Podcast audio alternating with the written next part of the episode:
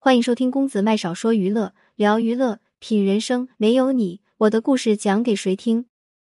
四十六岁靳东与好友打网球，面部沧桑，满头白发，与荧幕上判若两人。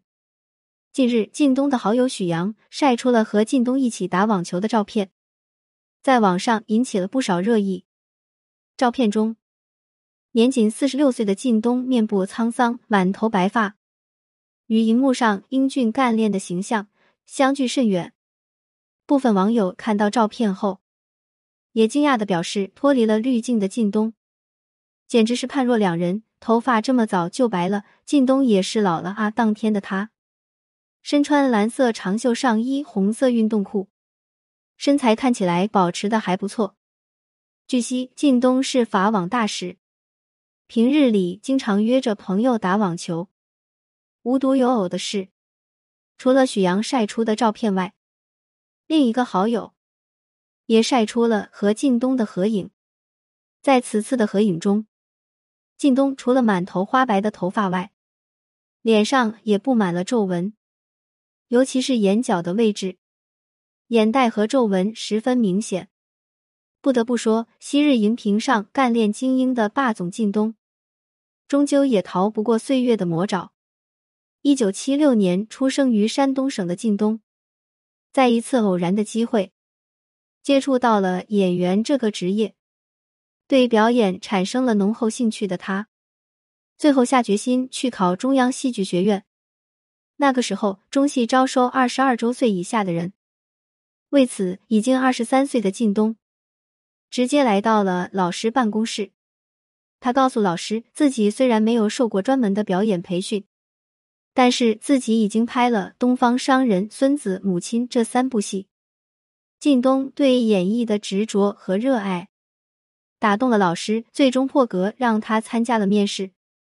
在面试环节上，靳东凭借优秀的临场发挥得到了老师的青睐。一九九九年，他终于如愿以偿的考上中央戏剧学院表演系。从中戏毕业后，靳东进入了漫长的冷冻期。二零零四年，他凭借电影处女作《秋雨》中的男主角何明，获得了第十一届中国电影华表奖优秀新人奖提名。此次获奖后，靳东接戏的资源从客串男配晋升到了男主。但很奇怪的是，靳东就是不火。不管是东方朔的汉武帝刘彻，还是《悲情母子》中的吴永南。甚至是拿什么让你幸福里的丁小川，《博士县长》中的县长杨博等，靳东始终处于戏红人不红的状态。在这种情况下，靳东选择了回归话剧舞台。二零零八年，由他主演总正版话剧《日出》，一年内在全国巡演数十场。靳东饰演的方达生，也因此被称为迄今为止演的最贴近原著的方达生。在话剧沉淀，让靳东的演技有了十足的进步。二零零九年，由他主演的国庆献礼片《特殊争夺》，收视和口碑大好。凭借岳振声这个角色，靳东也被网民赞为中共历史上最帅的地下党。此后的靳东，在各式的战争片、谍战片、年代大剧中，饰演了各式各样的角色，有开国领导人，有军人，还有地下党。这些角色都有个共同的特点，那就是他们大多是正义的化身。他们正直、刚正不阿，不被现实所击倒。十年磨一剑，在经历了漫长的不温不火后，二零一五年，靳东终于迎来了事业的井喷期。一部《伪装者》让三十九岁的他一炮而红，在微博上，靳东的老干部话题。直冲热搜，在排行榜上霸榜许久。紧接着，《我的前半生》奠定了他霸道总裁的经典形象。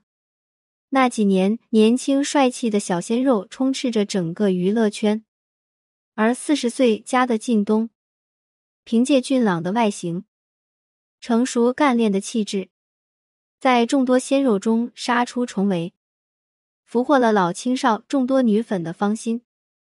之后的他又饰演了大热 IP《鬼吹灯之精绝古城》的胡八一，其网上热度一度达到了巅峰。不过，随着走红，靳东也进入了一个怪圈。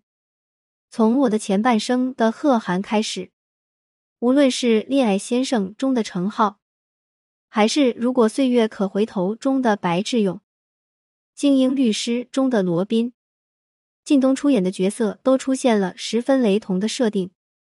这些角色的共同特点，就是高富帅、霸总、精英。霸总演的再好，观众也会有审美疲劳的时候。加上总演同一个类型的角色。对于演员来说，也是一种原地踏步的表现。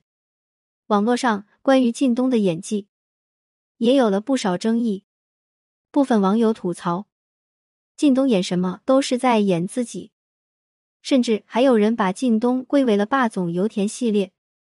或许靳东也意识到了这一点。二零一九年后，他接戏的方向有了不少的调整。比如主演了抗疫题材时代报告剧《在一起之方舱》单元和谍战电视剧《无间》。